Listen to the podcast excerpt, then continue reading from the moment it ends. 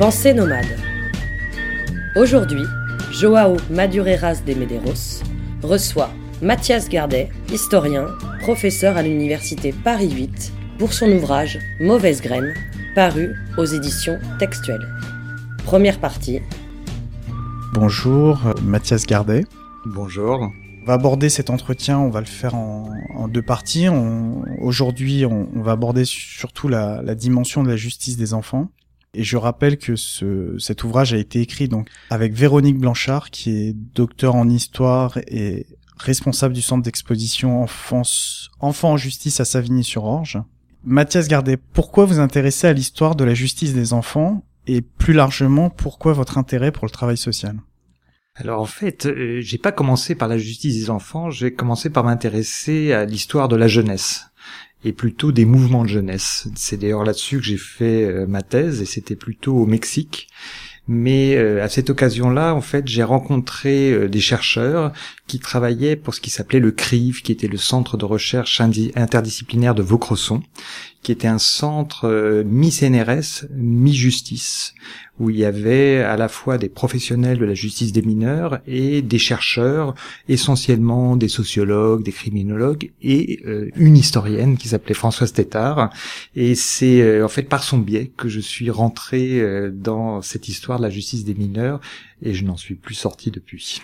Quel a été votre plaisir à, faire ce travail sur cette question-là de d'une page quand même assez importante de l'histoire de la justice des enfants?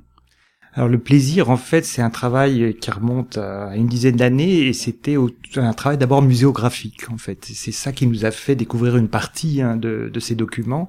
C'est en faisant ce centre d'exposition permanent enfants en justice 19e, euh, 21e euh, siècle hein, avec euh, Véronique Blanchard et la réaction du public à certaines images, à certaines archives hein, qui nous ont amené justement à porter l'attention sur l'image et pas simplement sur le contenu du texte. Et c'est vrai que cette rencontre avec l'image, cette rencontre euh, visuelle, je dirais, et pas simplement euh, de contenu. Parfois, euh, je me souviens pour avoir travaillé comme ça dans le cadre d'une exposition, de sortir une archive absolument passionnante au niveau de l'histoire, et puis voir le scénographe en face qui me dit oui, mais elle est moche ton archive, elle est pas montrable. Donc essayer de de concilier un contenu et aussi choc visuel. Et ça, j'ai trouvé ça très intéressant d'ouvrir l'œil aussi et pas simplement euh, de lire. En tout cas, c'est réussi parce que c'est vrai que les images sont fortes et qu'elles parlent d'elles-mêmes. On voit bien à travers euh, toute l'histoire, euh, à chaque fois c'est documenté, il y a des images très parlantes. Moi, je voulais revenir sur sur un des aspects. Donc, on parle de justice des enfants. Un autre historien avait écrit aussi sur la place de l'enfant, qui était Philippe Ariès, qui avait écrit L'enfant et la vie familiale sous l'Ancien Régime qui lui montre euh, en fait l'évolution euh, de la famille aussi de l'enfance. Et il date euh, la question en tout cas la question de l'enfance ou l'idée de l'enfance à partir du XVIIe siècle. Et dès les premières pages vous évoquez vous parlez du XIXe siècle comme l'invention de l'enfant. Alors L'invention de l'enfant euh, au XIXe siècle, ça y a un très bel ouvrage de Jean-Noël Luc hein, qui évoque ça, c'est plutôt l'invention d'ailleurs du jeune enfant. Mais si nous on parle du XIXe siècle et on peut remonter un tout petit peu avant de la Révolution française, c'est au niveau de la justice des enfants. C'est cette idée de faire une justice différente pour l'enfant, et l'enfant pour la justice, c'est le mineur de justice, c'est-à-dire le moins de 16 ans au départ, et l'adulte. Hein, celui qui devient majeur au niveau pénal, c'est-à-dire celui qui est plus de 16 ans. Et cette idée-là, avant la Révolution française, on ne la trouve pas. C'est-à-dire que la justice s'applique de façon uniforme, égale, quel que soit l'âge du prévenu. À partir de la Révolution française, est introduite cette distinction qui va être reprise avec force hein, dans le code pénal de 1810 et qui reste jusqu'à aujourd'hui une des constances du système judiciaire français et surtout avec cette idée hein, qui est qui était pas simple non plus euh, à, à, montrer puisqu'on le alors moi j'y suis allé hein, euh, au musée c'est vrai que c'est magnifique hein, le musée aussi euh, est très parlant.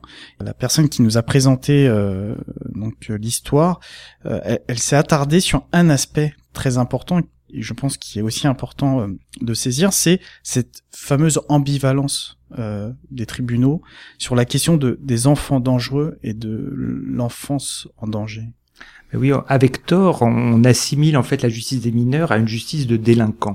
hein, comme si la justice ne s'était intéressée qu'à ceux qui commettaient des délits. Alors c'est vrai que dans un premier temps, c'est euh, essentiellement cette question hein, du jeune délinquant qui préoccupe euh, la justice pour faire cette différenciation dont je vous ai parlé tout à l'heure entre le mineur et le majeur pénal.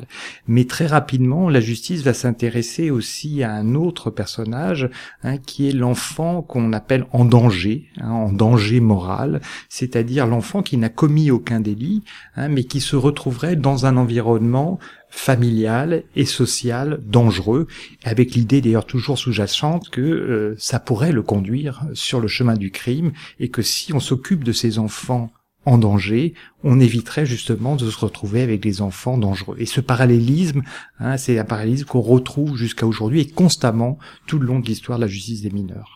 Ah oui, alors j'évoquais euh, tout à l'heure le un, ouvrage aussi hein, écrit par Thomas Ovades sur jeune jeune dangereux jeune en danger qui reprend aussi cette idée et, euh, je, euh, je, vous avais fait part de de son travail plutôt d'un point de vue avec une grille de lecture plutôt bourdieusienne de cette question-là. Ça en dit long sur ces questions de vraiment de distinguer à la fois l'enfant qui est qui est en danger et l'enfant dangereux. Et on se rend compte que euh, donc dans à, cette période hein, euh, que le juge préférait donc alors pas condamner mais euh, emprisonner l'enfant en danger pour le sortir de sa famille et il pouvait avoir une peine parfois de 10 ans une longue peine alors que celui qui a commis un délit pouvait avoir une peine plutôt mineure de d'un délai enfin un peu enfin un peu plus courte que celui qui était plutôt lui en danger. Alors théoriquement, en fait, ça devrait pas être le cas. C'est pas comme ça que l'avaient pensé euh, les juges. Hein. Les juges avaient pensé euh, protéger l'enfant de son environnement. Alors d'abord, en fait, ce qui se passe, c'est que les, les enfants qui ont commis un délit Hein, euh, une grande partie d'entre eux sont considérés comme non responsables de leur délit, comme étant en fait des victimes de leur milieu social et familial. Et s'ils ont volé un, morceau de pain, c'est parce qu'on les laissait crever de faim. Hein, si euh, ils errent dans la rue et s'ils sont vagabonds, le vagabondage étant un délit, c'est parce qu'ils n'ont pas un toit pour les abriter, c'est parce qu'ils peuvent pas rentrer chez eux, et donc ils sont avant tout victimes et non pas délinquants. Et du coup, on s'intéresse aussi à ceux qui, euh, n'ayant pas encore commis de délit ou n'ayant pas commis du tout de délits hein, sont victimes parce que des mêmes milieux sociaux, hein, des mêmes environnements sociaux et donc sont en danger. Mais théoriquement, pour ces enfants qui n'ont pas commis euh, de délit, ils auraient dû être placés dans des institutions différentes de celles euh, des enfants qui ont commis un délit. Hein. mais euh, les moyens ne suivent jamais. Hein. c'est toujours un enfer. Toute cette histoire est un enfer pavé de bonnes intentions. Hein. Euh, derrière ça, on dit on va créer des écoles de réforme spéciales pour ces enfants qui ne sont pas délinquants mais qui sont victimes, hein, pour les éduquer, pour euh, justement les régénérer, les amener, hein, les protéger finalement de leur environnement social. Mais l'argent va pas suivre et on va donc les placer hein, dans les seules institutions existantes. Ben, D'abord, c'est la prison, parce qu'on n'en a pas d'autres. Puis, au fur et à mesure, on va créer ces fameuses colonies agricoles pénitentiaires hein, qui euh, sont en pleine campagne, qui sont, quand on regarde les gravures de l'époque, évidemment, qui présentent un environnement beaucoup plus bucolique, beaucoup plus agréable, hein, mais euh, qui, dans la réalité, vont être des centres disciplinaires extrêmement rigoureux, avec une violence institutionnelle très forte. Et théoriquement, au sein de ces institutions, ils auraient dû créer des sections différentes en fonction justement de la cause qui a amené l'enfant euh, à ce placement. Alors que ce soit, il y aurait une section des délinquants ayant agi avec discernement, c'est-à-dire les pires, ceux qui n'avaient aucune circonstance atténuante. Il y aurait normalement une section pour les enfants ayant agi sans discernement, c'est-à-dire surtout ont commis un mais euh, à cause de leur environnement social. Et puis, il y aurait dû y avoir aussi une section pour les enfants en danger. Hein. En fait, évidemment, la gestion des effectifs dans ces énormes institutions qui euh, pouvaient recevoir jusqu'à 500, 600, 700 enfants hein, a fait très vite que tout s'est mélangé hein, et que le régime disciplinaire a été beaucoup plus en fonction du comportement de l'enfant au sein de l'institution que en fonction de la raison qui euh, l'avait amené à ce placement. Son paroxysme, c'est la prison de la Roquette.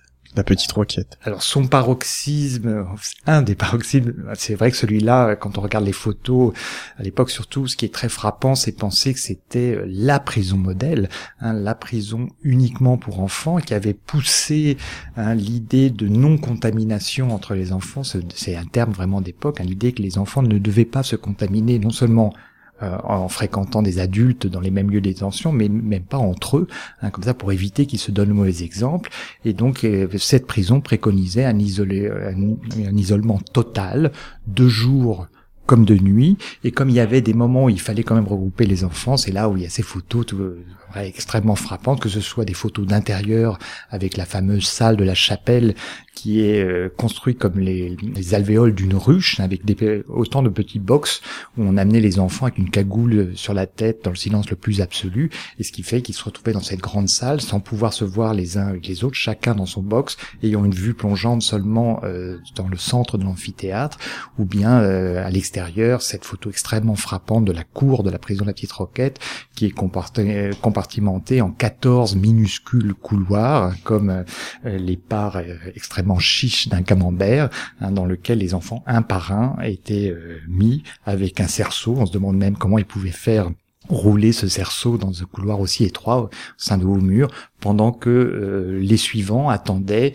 devant la grille avec toujours une cagoule sur la tête. Donc cette idée de non-communication euh, totale hein, a eu effet, donne froid dans le dos quand on le voit aujourd'hui, mais a eu aussi des effets terribles à l'époque puisqu'il y a eu des, des morts, des cas de folie et de suicide extrêmement importants qui amenaient progressivement, mais seulement un siècle après, la fermeture de cette prison ce que décrit Foucault, euh, la vision panoptique, la petite requête, c'est très, euh, c'est très visible. Un gardien euh, qui était là et qui surveillait l'ensemble. On sent en tout cas dans, sur les images, c'est assez, assez frappant et parlant. Et, et, cette idée que c'était la loi du silence. Personne devait communiquer les uns avec les autres. Il y a d'autres images frappantes qu'on retrouve aussi, ces sortes de cages à poules ou avec des trous, des grilles. Et le livre montre bien cette évolution de l'enfermement on voit qu'on passe euh, euh, d'un enfermement total à euh, cette idée qu'il fallait effectivement à partir de 1830 les, colonies, les colonies agricoles de Maitret. Et Maitret a marqué toute une génération. Ah, Maitret a été vraiment le là comme la petite requête a été le modèle de la prison pour enfants, Maitret a été le modèle par excellence de ces colonies agricoles pénitentiaires, il faut pas l'oublier tout de même, hein, créé par un juge, créé en pleine campagne. C'est vrai que qu'on peut toujours visiter d'ailleurs Maitret. Hein, c'est des petits pavillons euh, au milieu des arbres, euh, avec quand même un agencement assez réglé. Hein, mais comme le dit si merveilleusement Jean Genet, hein, qui a été un des pensionnaires les plus célèbres de Maitret, il décrit hein, le régime de Maitret en disant que finalement la, la grande idée des fondateurs de Maitret, c'était d'avoir mis des parterres de fleurs au lieu de hauts murs et de grilles, mais que lui, comme pensionnaire, il s'était rendu compte que c'était beaucoup plus difficile de franchir un parterre de fleurs que de franchir une grille ou un haut mur. Foucault qui euh, qui pour lui euh, explique que le que le contrôle social en tout cas le l'apparition de, l'enfermement hors les murs c'est euh, c'est c'est c'est euh, la première école normale de la discipline pure, c'est ce qu'il explique. Ah, il va être complètement fasciné. C'est vrai que le, le modèle de Maitret, euh, je pense que c'est l'effet modèle aussi euh, qui était réellement d'emblée hein, un modèle extrêmement visité.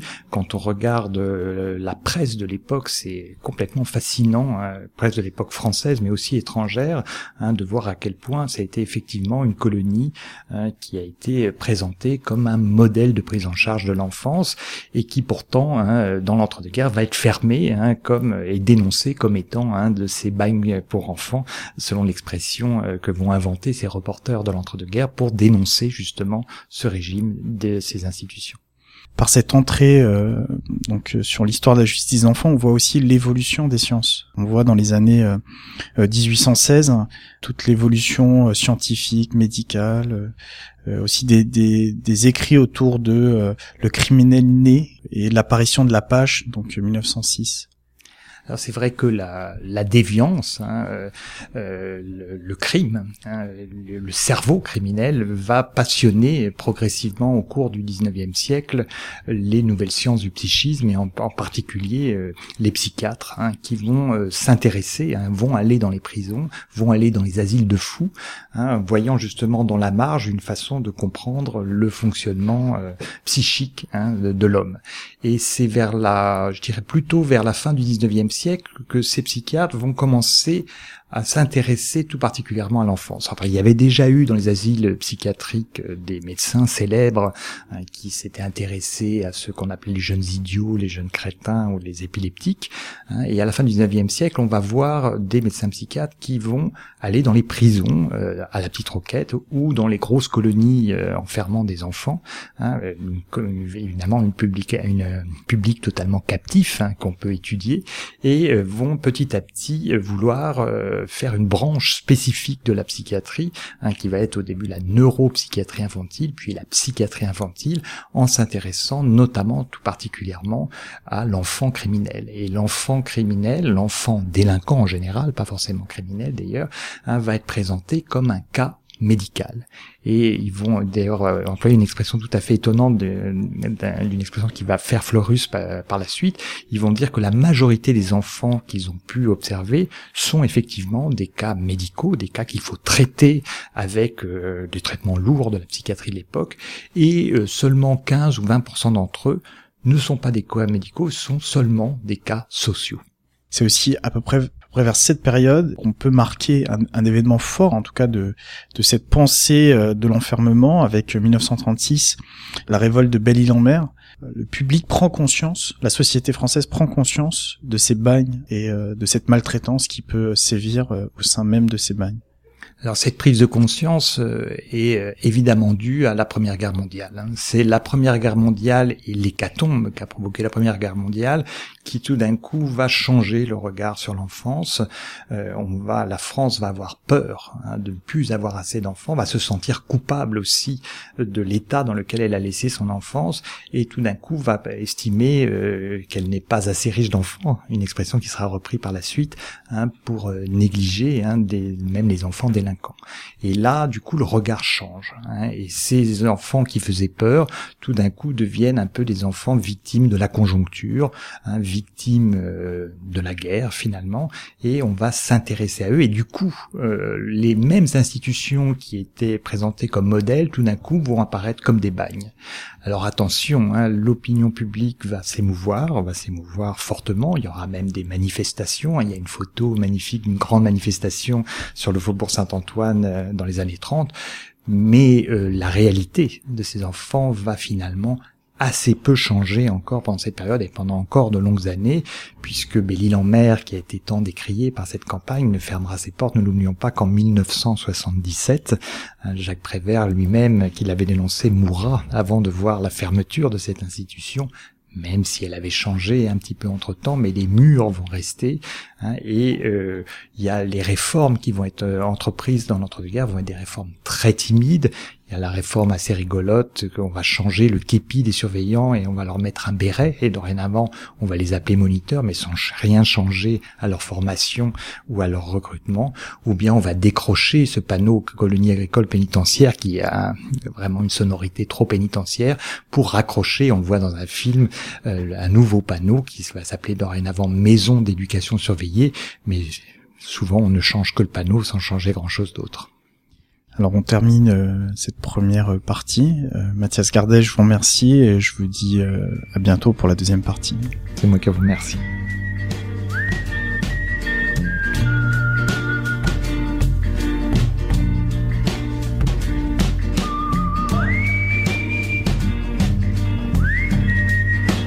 C'était Pensée nomade. Sur le trottoir d'à côté. Sur le trottoir d'à côté.